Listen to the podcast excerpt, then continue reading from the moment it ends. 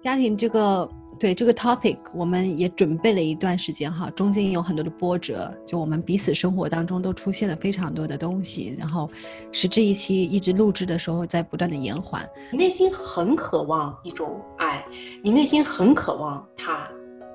但是你没有办法去接受他，因为已经太晚了。必须要去很真实的去去去叩问自己，接受过的家庭教育是什么？自己理想的家庭教育是什么？父母一直在强调说我们很爱孩子，爱是无私的那种。我特别反对这句话，我深深的体会。我做了母亲之后，我觉得我是很自私的。慢慢的在跟孩子的一个链接的过程当中，发现说哦，自己是不是以前小时候是这部分是缺失的，而我会更有意愿的想去补偿他。就我们比。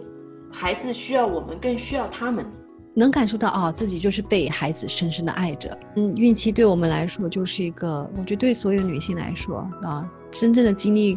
哦孕育一个生命，你会对你女性这样的一个经历和角色有更深的领悟哈。这个心理健康啊，嗯，必须要引起重视。你没有办法去自度的话，任何外在给你的帮助都是没用的。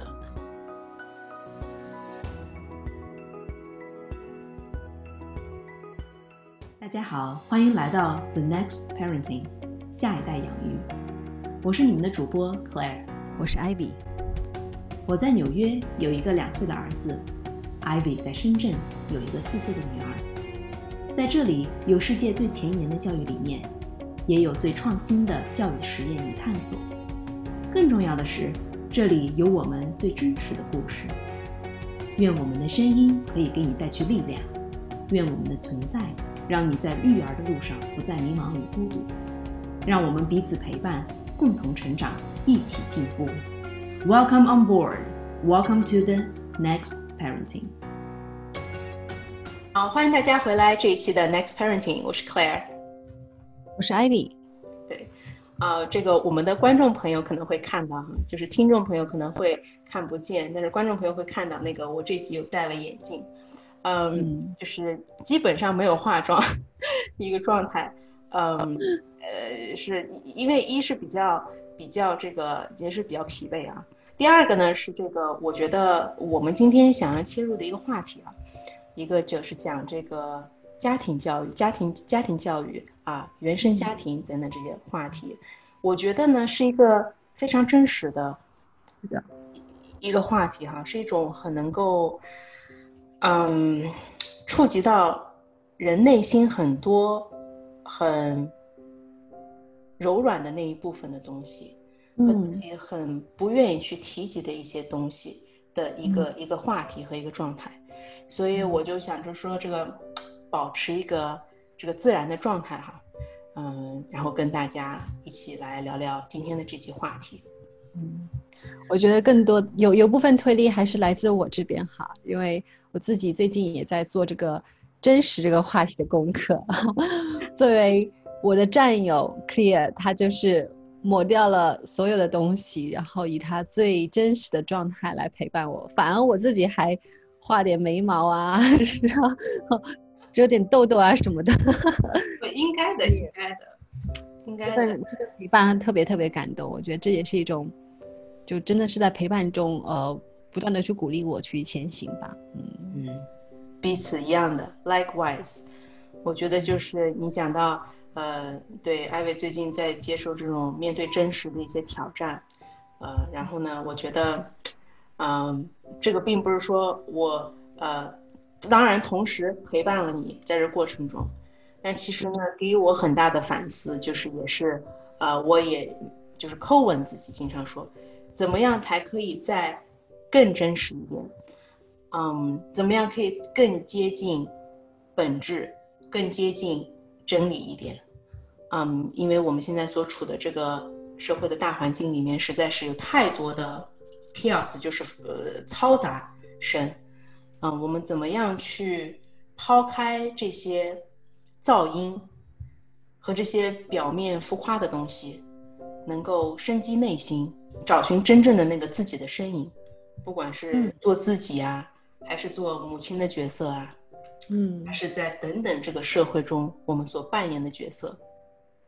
嗯，我们都应该去慢慢的抛开这些杂质，去认真的看清楚真正的自己。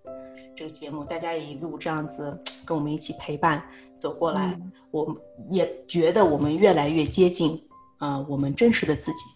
所以也特别感谢我们的观众和听众朋友，哎，这一路上一起一起成长，嗯嗯，家庭这个。对这个 topic，我们也准备了一段时间哈，中间有很多的波折，就我们彼此生活当中都出现了非常多的东西，然后使这一期一直录制的时候在不断的延缓。嗯，我们每天也是在自己的，都有跟自己的原生家庭都有做不同形式的一些链接，所以在会会会在过程当中去回顾一下，说哎自己。接受过的家庭教育是什么？自己理想的家庭教育是什么？我觉得在这个回顾当中，真的就是如 Clear 你刚刚讲的，就是必须要去很真实的去去去叩问自己，然后去回顾，啊，才能真正的说，在这个 topic 上面去跟大家能有做一个比较呃对得起我们自己良良心的一种分享。嗯，没错啊，我觉得。我们来讲到这一期的话题呢，嗯，是因为我们一直在讲下一代教育啊，各种方式的教育啊，我们从啊国际教育讲到等等各方面哈，啊，其实最终回归到教育的本质，你离不开一个一个家庭，在他零到三岁，甚至是零到学龄前这个阶段，就父母带给他很深很深的影响，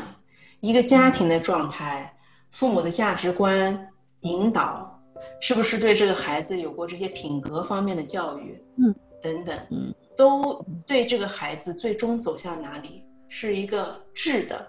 影响。嗯，所以我们就想说，讲了那么多的教育，其实最根本的要回归于我们这个家庭。那今天这一期呢，我们 想要主要呃着重在原生家庭这一块儿。嗯，呃，因为一讲到家庭，如果我们每一个人身上都带着的那种血液里的东西，如果我们都没有办法先跟自己和解，嗯，我们就没有办法再去探讨下一步说我们怎么样养育孩子，和在这个路上我们做的哪一些不一样，啊，嗯，所以就像你说的这个话题，我们真的是准备了很久，这中间的时间。我们俩其实可能更多的是来自于我，呃，我不太想触碰这个这个话题，因为我觉得，但凡是提到原生家庭，大家都会很敏感啊，这个话题，这是非常 sensitive 的一个话题，嗯，所以我我内心挣扎了非常非常久的时间，嗯，所以才有今天，我觉得说终于愿意，嗯，去去去更加真实的，去去去面对自己，嗯。因为我觉得不去面对就没有办法去，去去去解决啊，再重新再去去往下走，嗯，所以啊，我们今天就好好来讲一讲你我的啊原生家庭都是怎么样的，就咱们就从现在状态说起吧。嗯，好的。嗯嗯，对我我觉得我最近今年其实做了一件比较勇敢的事情，就是。呃，自己写了一篇文章，然后呢，分享了一下自己现在的状态，呃，中间当然讲了一下自己的成成长故事啊，会带了一下说自己的父母，我觉得，呃，我算是一个成长一个，算是一个就在外界看来算是个比较圆满的一个大家庭嘛，家里还有弟弟妹妹，亲弟弟、亲弟妹、亲呃亲妹妹。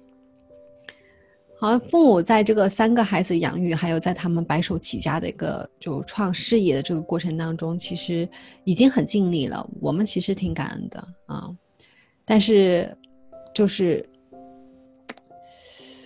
可能还是还是回到内心的时候，有时候还是会触碰一下，说觉得自己哎多多少少也会有一些遗憾或缺失。嗯，我觉得。目前现在我在独自带孩子，然后要成为一个所谓的单亲妈妈这这个身份哈，也是开始慢慢的在跟孩子的一个链接的过程当中，发现说哦，自己是不是以前小时候是这部分是缺失的，而我会更有意愿的想去补偿他，然后想去在我这个孩子面前，呃，想去弥补或者说去去。去做好这一部分，啊，呃，刚刚跟 Clear 链接的时候，其实有我们有讲到说，哎，Clear 有分享过，他跟他你跟你两岁的儿嗯儿子，然后在互动的时候，其实他就是那种情感会非常非常的这充盈哈，饱满哈，就是嗯，真的在你的陪读下面，他会觉得哦特别感恩，特别的满足，然后就忍不住总是会。靠近你，抱着你，然后亲，大大的亲你一口，这样子。我觉得我跟我孩子链接也会有，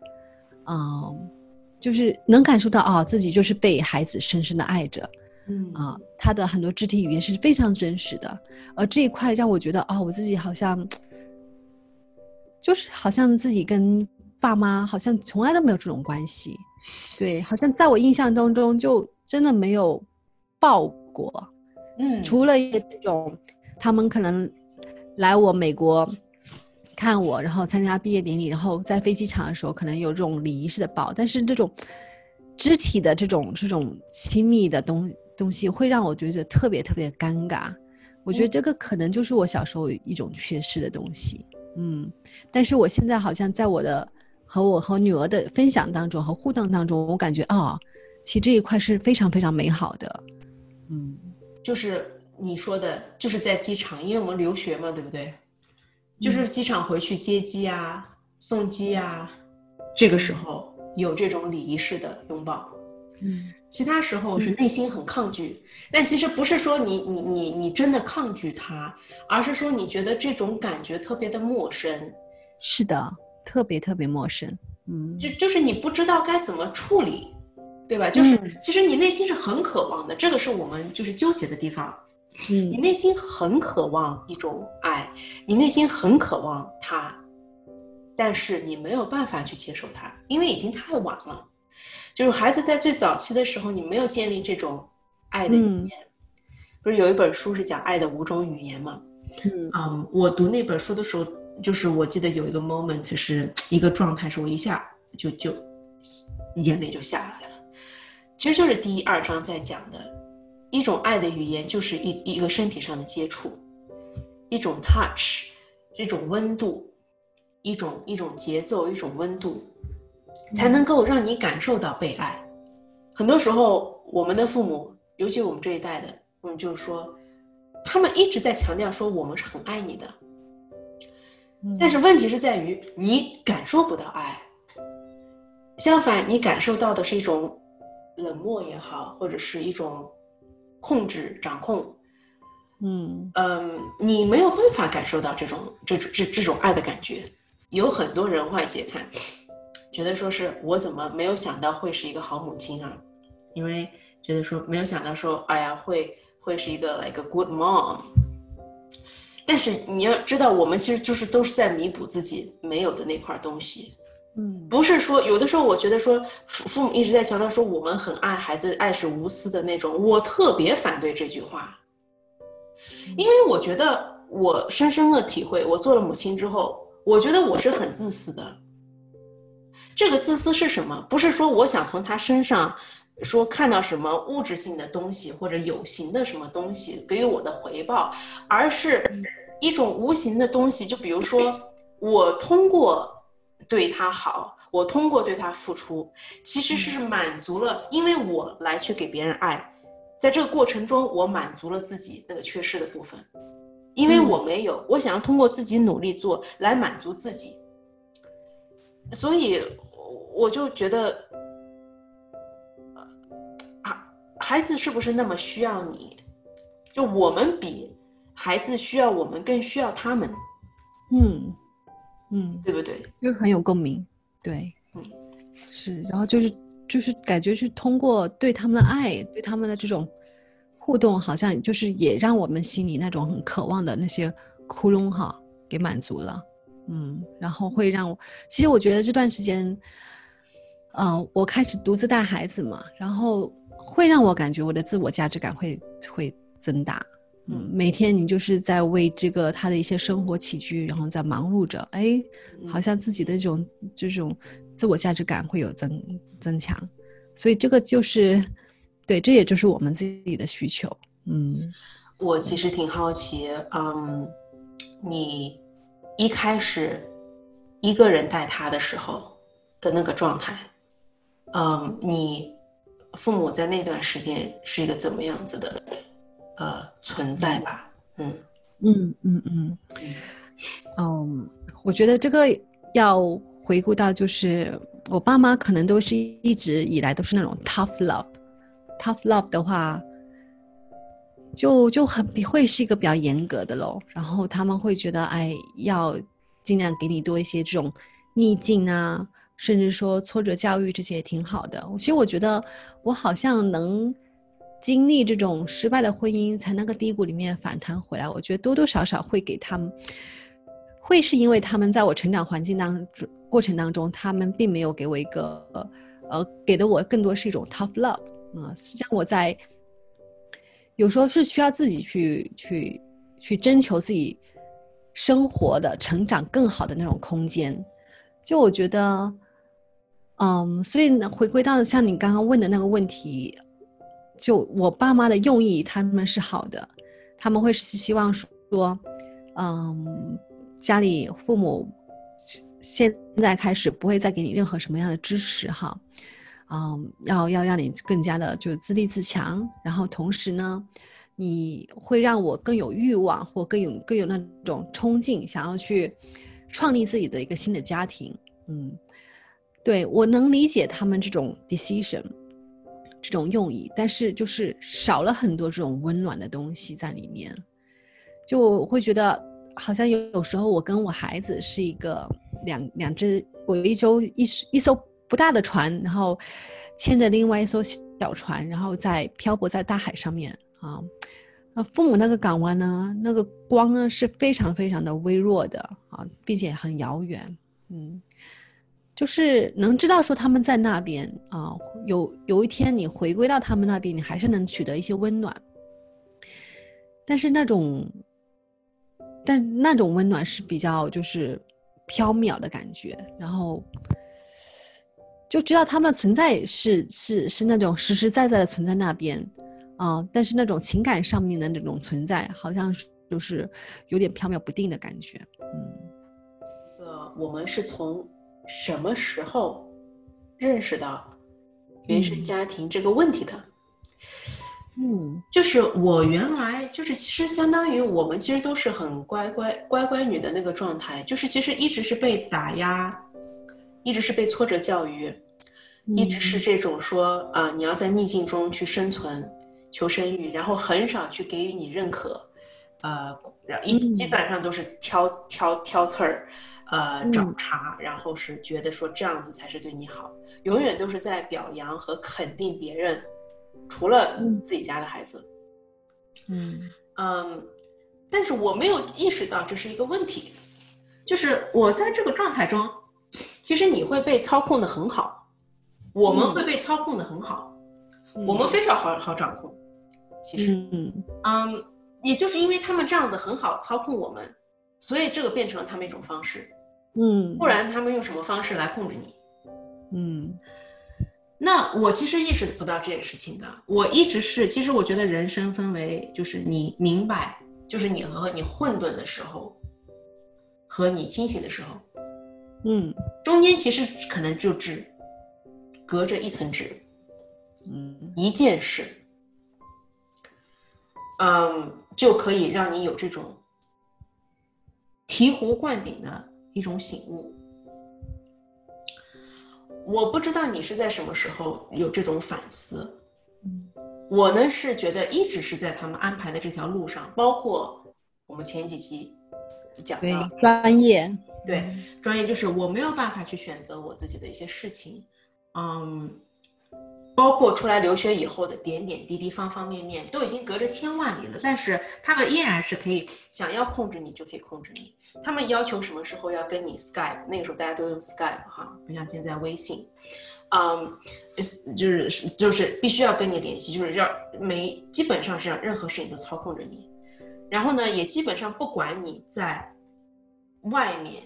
我们身处一个新的环境呀，一个新的国家呀，他根本不在乎你生活上遇到的任何困难，他把这些困难都 by default，就是基本上是觉得说，你应该本身就去克服的事情，嗯。根本不觉得那个会是一个什么问题和困难，相反，天天就会觉得说是来关注你的表面的那些量化性的一些成长。好像还挺常见的，就很多这种嗯要呃操控性比较强的一些父母，然后事无巨细的会关心孩子的很多东西。他其实说说关心，但其实就是一种控制欲还挺强的嗯，一个一个表现。嗯嗯，对，我我想把时间回到刚出来留学的那个阶段。嗯嗯，其实我们出来是很无助的。嗯嗯，这个是我觉得大部分人都没有没有没有看见的，这就是为什么现在留学群体整个这个留学大群每年就是上百万人，这个心理健康啊，嗯必须要引起重视。嗯，这个很很多人会去分析，包括数据显示为什么，呃，这个会有这些心理健康的问题啊。然后呢，从各方面又要哪些这些机构呀、学校啊、社会啊，要给予这些孩子帮助啊。我觉得这都是治标不治本。我看过很多那个数据研究，因为我觉得我们都置身事中嘛。嗯就是这样走过来，我们很了解那种状态，为什么会有心理的这种恐惧、焦虑、不安这种压抑，是因为我们没有任何的方式可以去帮助到我们。但是，即便有这些方式存在，我们最终会发现，能够帮助自己的其实只有自己。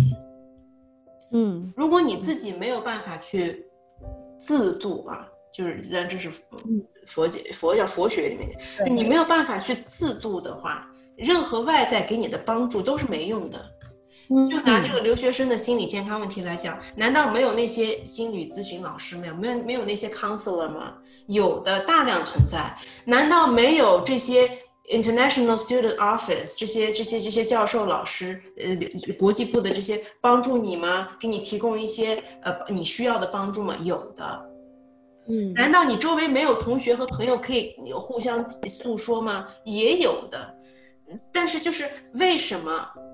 很多人，但是这个很极端了，有一部分人会选择了很极端的方式，对不对？结束自己的生命，这留学生中结束自己生命不在少数啊，嗯每年都有。嗯，可以分享一下你留学期间就是有哪一个最无助的那种时刻？嗯，跟家庭、跟父母有一些相关的吗？嗯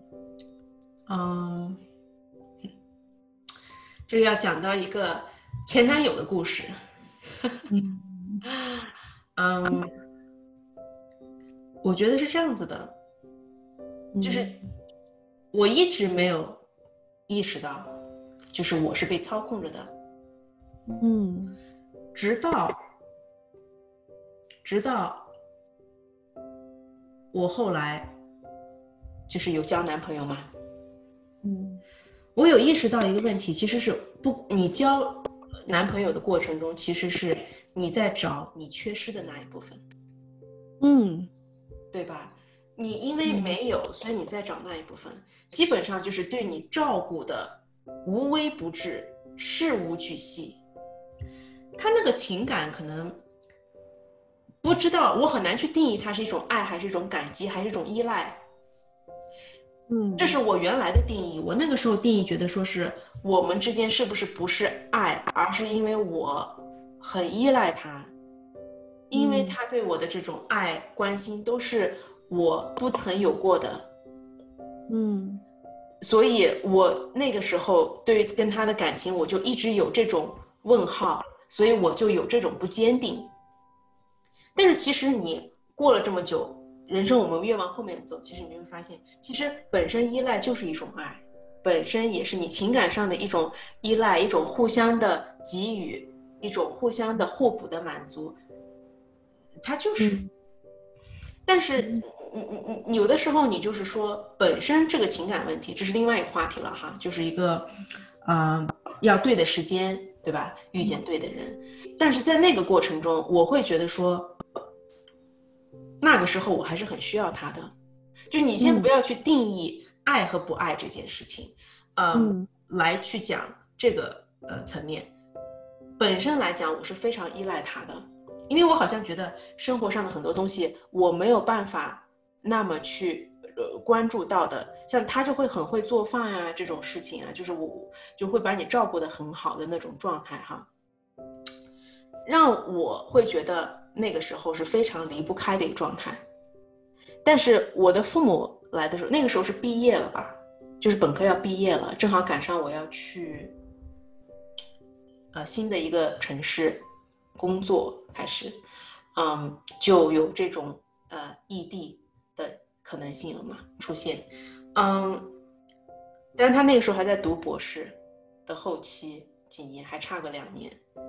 呃，但是那个时候他会每周末都从不同的地方要开四五个小时的车来我家里帮我收拾，但我租的房子嘛哈，来我家里帮我打扫。清洁所有的东西，然后做好所有的就是换新呀，然后 laundry 呀，哎，就是反正把我照顾的很好。嗯，我只负责去上班就好了。嗯嗯的那样一个状态。但是后来呢，就是我呃我我我父母就来了呀，他们会觉得说，嗯，我们外形上不是很般配。这个是。我觉得以貌取人的这个这个首先的这个这个切入点，他确实是身高没有那么高，形象可能会稍微，哎，我觉得很难去定义一个人的一个形象，因为在我的意识里，他是一个很很优秀的人，很上进，就是他的这里，我是看见了他的这里，啊，他是一个很很很优秀、很很很很很进取的这样的一个人，然后同时又对我很好。呃，所以我更看不见他的外表，真的，啊，因为我不在乎，但是父母就不会觉得，然后呢，他就，总之以各种方式，long story short，就是快速前进啊，到半年一年的状态，就是硬生生的、活生生的切断。这个切断是以，基本上是。活生生的打击了这个男孩的自尊心、自信心，基本上就是浇灭了他的一切。然后，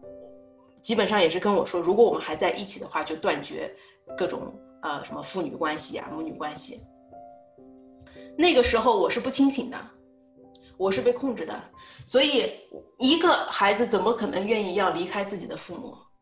所以你会觉得再痛都要去割掉。但是那个时候，这个人已经相当于你的一只手，一条腿。他不在乎你割的时候疼不疼，他也不在乎这个方式方法，总归就给你一刀咔切掉。所以我那个时候工作的状态真的是很可怕的，我整夜整夜晚上不睡觉，啊，就是基本上就整个枕头哭的就是湿的，没有一晚一晚上那个枕头不湿的。整夜整夜就是不不睡觉，然后第二天还要开一个多小时的车去去客户那边做报告啊等等的上班，这种状态持续了将近有半个多月，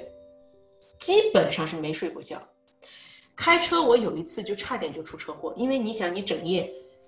就是就就就就是基本上很多次那种都是很很玄乎的在开车，每天基本上路上两三个小时，我都不知道啊那半个月真的是怎么过来的。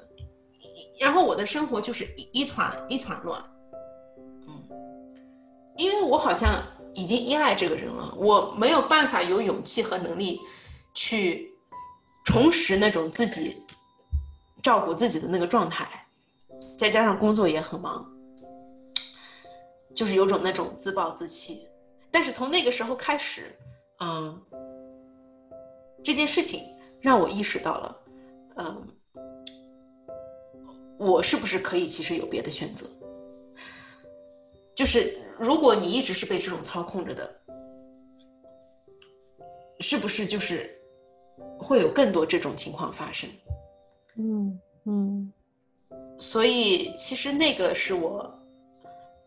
蛮遗憾的一个一一个过程，就是说从我为什么要会后来我分析我为什么会因为这样子的男孩子动心。会想跟他在一起，就是因为你家庭里面缺失的那部分，不是说我不喜欢帅哥，或者我不喜欢真的说形象好或怎么样子的，大家都会是外貌协会的。我不相信有任何人可以光明正大就是很说我根本就不看脸，我不相信。但是呢，你为什么可以关注到他一个人的很内在的东西和你需要的那个，是因为你缺失的部分。同时，我会觉得很遗憾的是，因为这个男孩子，很大程度上是让我变得越来越好的那个人。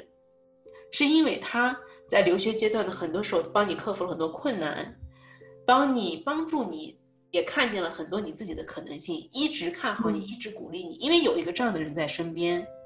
嗯给了你很多的信心和这种鼓励，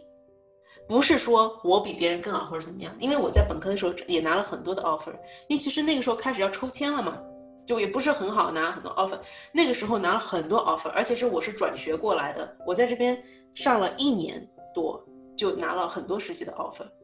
所以我觉得很大程度上是因为生活上他对我的照顾，让我没有去有这些后顾之忧，我才可以勇往直前，所以我很感感谢他，啊，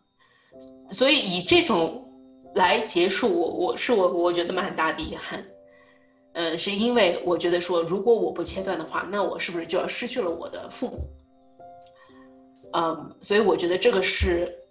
内心非常非常大的遗憾啊，因为你对于一个对于你有帮助，或者是甚至对于你成长路上很重要的一个人，所以我到现在还是很感谢他，嗯嗯。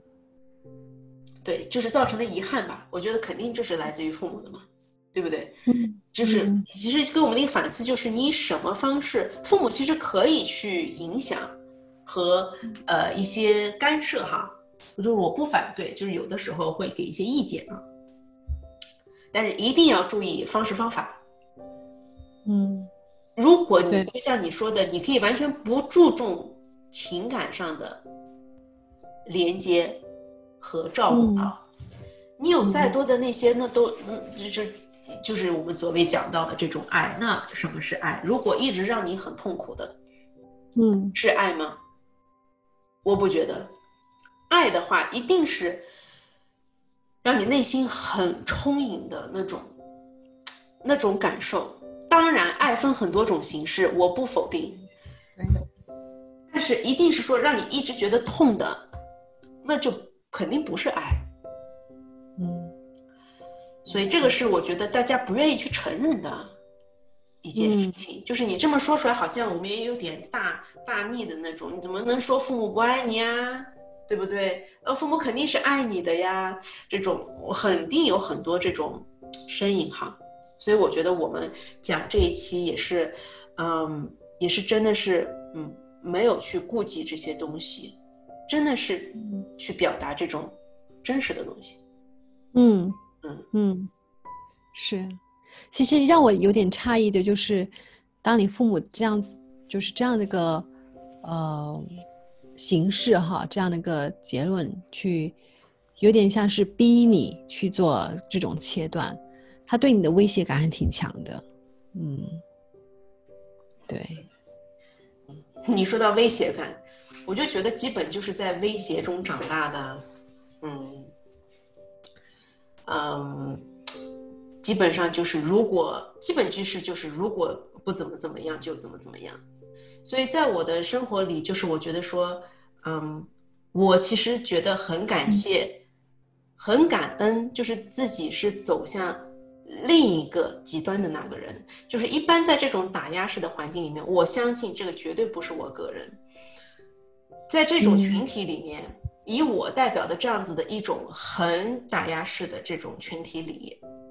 嗯，一定是有两个极端，要不就是走向重生，要不就是走向毁灭。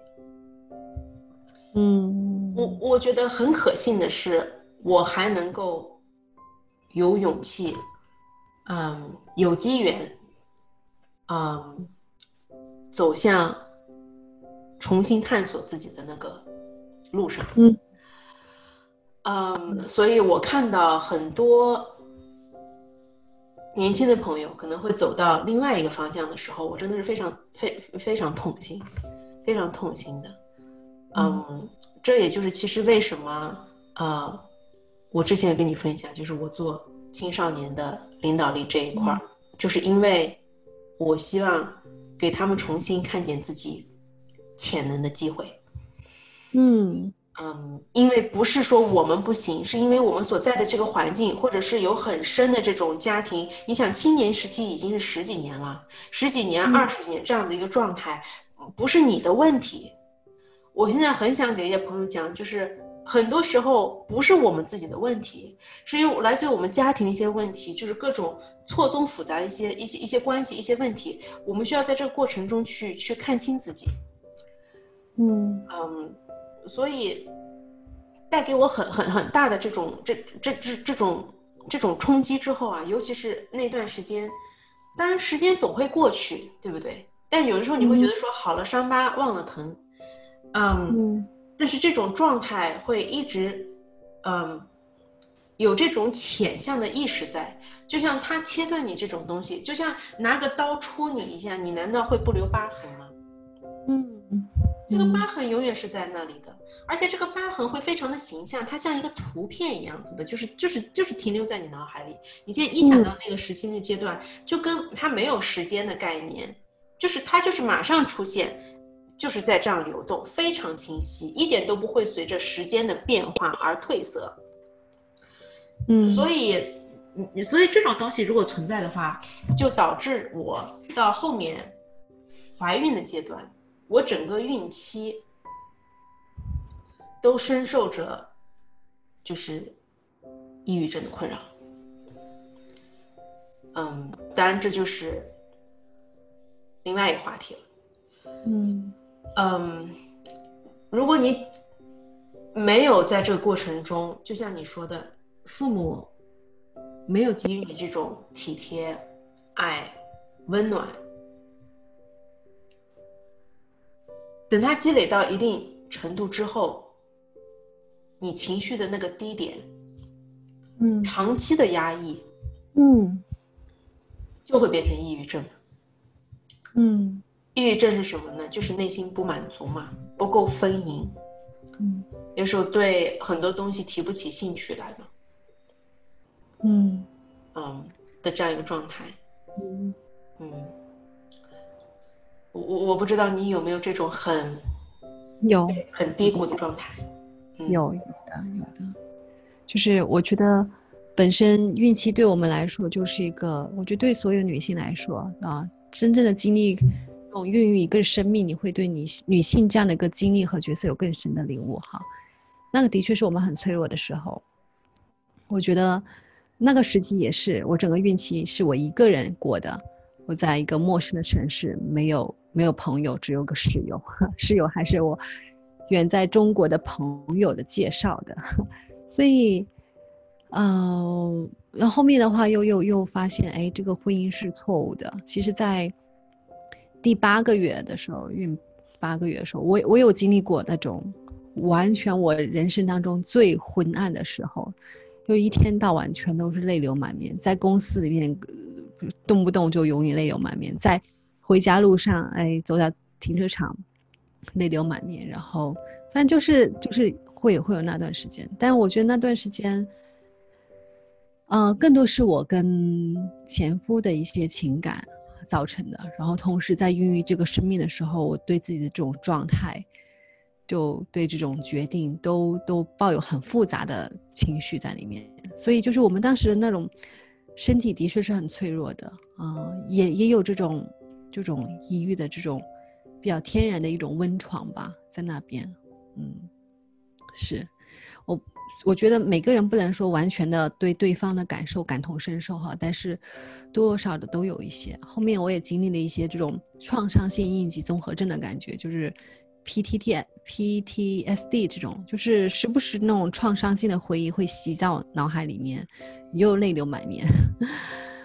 但是后面。就就是我这个状态改变是从我签离婚协议那一刻啊开始改变的。我觉得希望对我希望 hope 这个东西对我来说是个还是比较有效的啊。但我觉得，我觉得真的还挺难，挺我难为你的，就是就是，大家可能眼眼睛眼睛里面看到啊，你生活怎么样怎么样，他是真的是不能了解到你真正内心在经历什么样的一种煎熬。嗯，真的是，很多时候只能说自己去冷暖自知的那种感觉。对，嗯，哎，我现在是在感受，哎，你说八个月的时候。嗯，跟着室友啊，这种状态，嗯，一般呢，咱们家庭呢是说，就聊到咱们这关于家庭这样一个，对吧？呃，单亲家庭这样一个话题，嗯，就很难去绕过它这样一个话题，嗯，就是是什么让你意识到这是一段？错误的婚姻，对，又是什么样的勇气让你就是决定去结束它？嗯，我觉得这个就是有不断不断的，本身本身两个人可能感情基础也不是特别牢固吧，然后后面发生很多事情，又长期异地异地，不断的消磨了本身的一些地基，然后的确有发生过一些事情。我觉得那个勇气是慢慢叠加的。真正的，你我在怀孕的过程当中，我觉得自己就像这个囚笼里面的囚犯一样，就我的身体是不受我控制的啊，我是被被被束缚、被绑着的感觉。孕期的时候，他都不在身边是吗？对对对，就基本基本上是我一个人了。偶尔非常偶尔有那么几次吧，就是感恩节啊、圣诞节聚一聚，或者临产前，然后哦，对我们去 L A 这样子陪陪那么个十来天这样子。其实我算过哈，从怀孕刚怀孕到坐月子出来，两个人相处也就四十四十天左右，四十一天。对对对，基本上是这样一个情况。嗯。对，我觉得就是脱离掉了自己那种孕期的那种状态，然后慢慢的好像开始能找到一些自己爬起来的一种力量。嗯，但我觉得你刚刚说到那种失控感啊啊，特别有共鸣。我觉得当时就是进入那种，哎，发现是个失败的婚姻，然后自己肚子又在慢慢的长大的时候，就是一种失控感。我觉得这就是一种。巨大的压力就就在压在自己心头，嗯嗯，而且你还特别怕有这种情绪，你怕影响胎儿，对对对，对我还我还就是流着泪跟我跟我的产科医生说，啊，就说我这几天这段时间都非常不不好状态，就是很容易泪流满面，我这样会对胎儿有什么影响？不过当时我的医生就说。他可能是更更好的去鼓励我吧，就就说，哎，其实这个他对他没什么太大影响，会对你有影响，所以导致后面我其实我的孩子是出来的时候，他体重是才五斤多哈，那五斤多也是我之前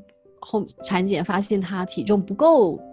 非常有点有点欠的时候，在狂补各种各样蛋白质的饮料、蛋白质的呃那对补充剂。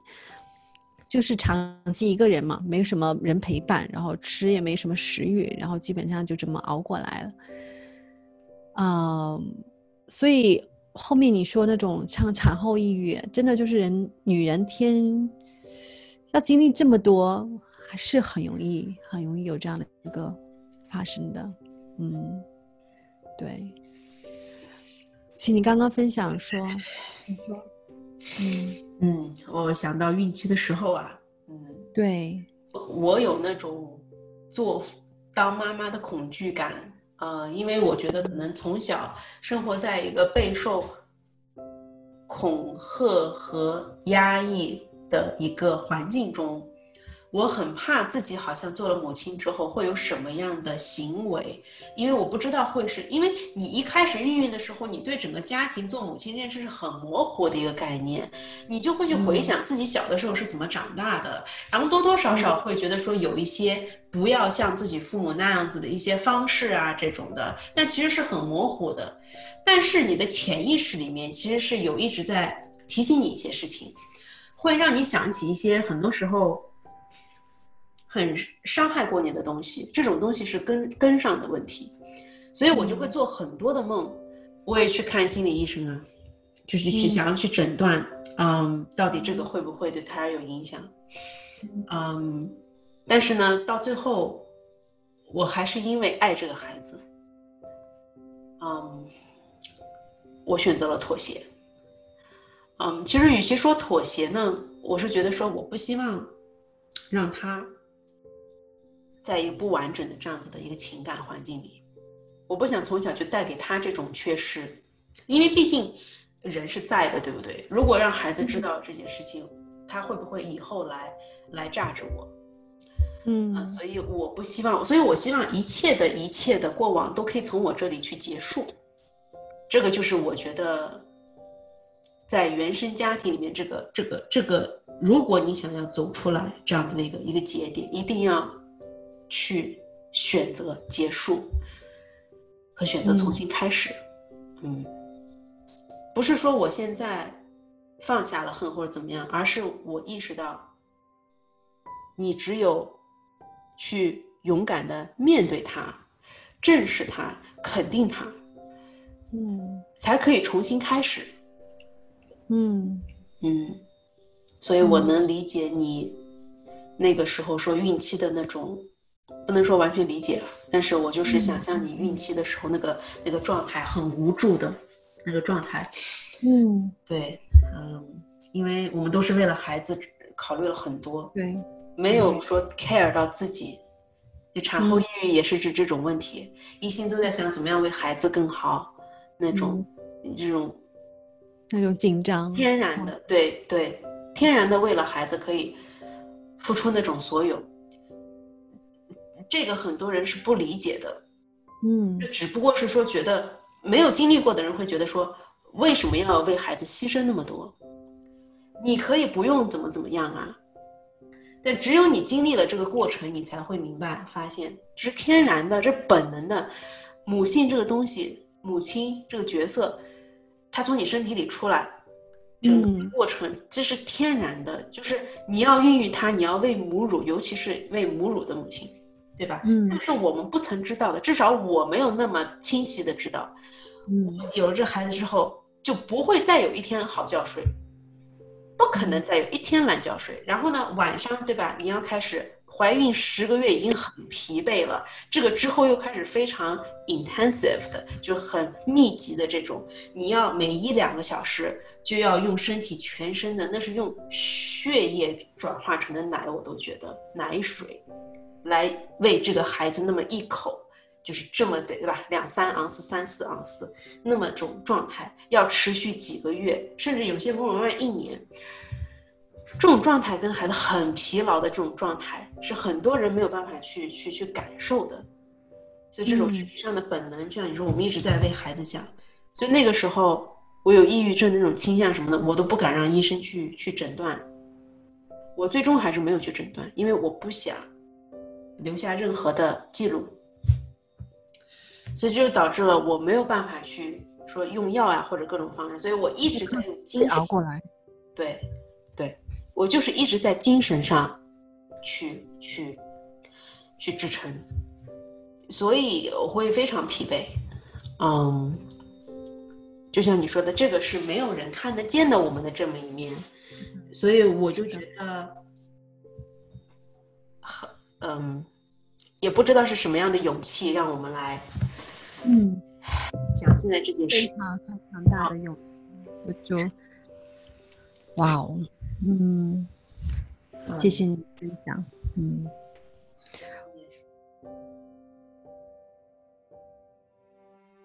欢迎收听收看本期的节目。如果你觉得我们的内容对你有帮助，记得转发给你关心的朋友。想与我们个人有连接和交流的朋友，欢迎登录 Claire 的小红书“纽约廖妈”和 Ivy 的微信公众号“元气咖”了解更多。与 Claire 和 Ivy 一起。关注终身成长，关注家庭教育，共同培养有世界格局的下一代。让我们相约下一期的 Next Parenting。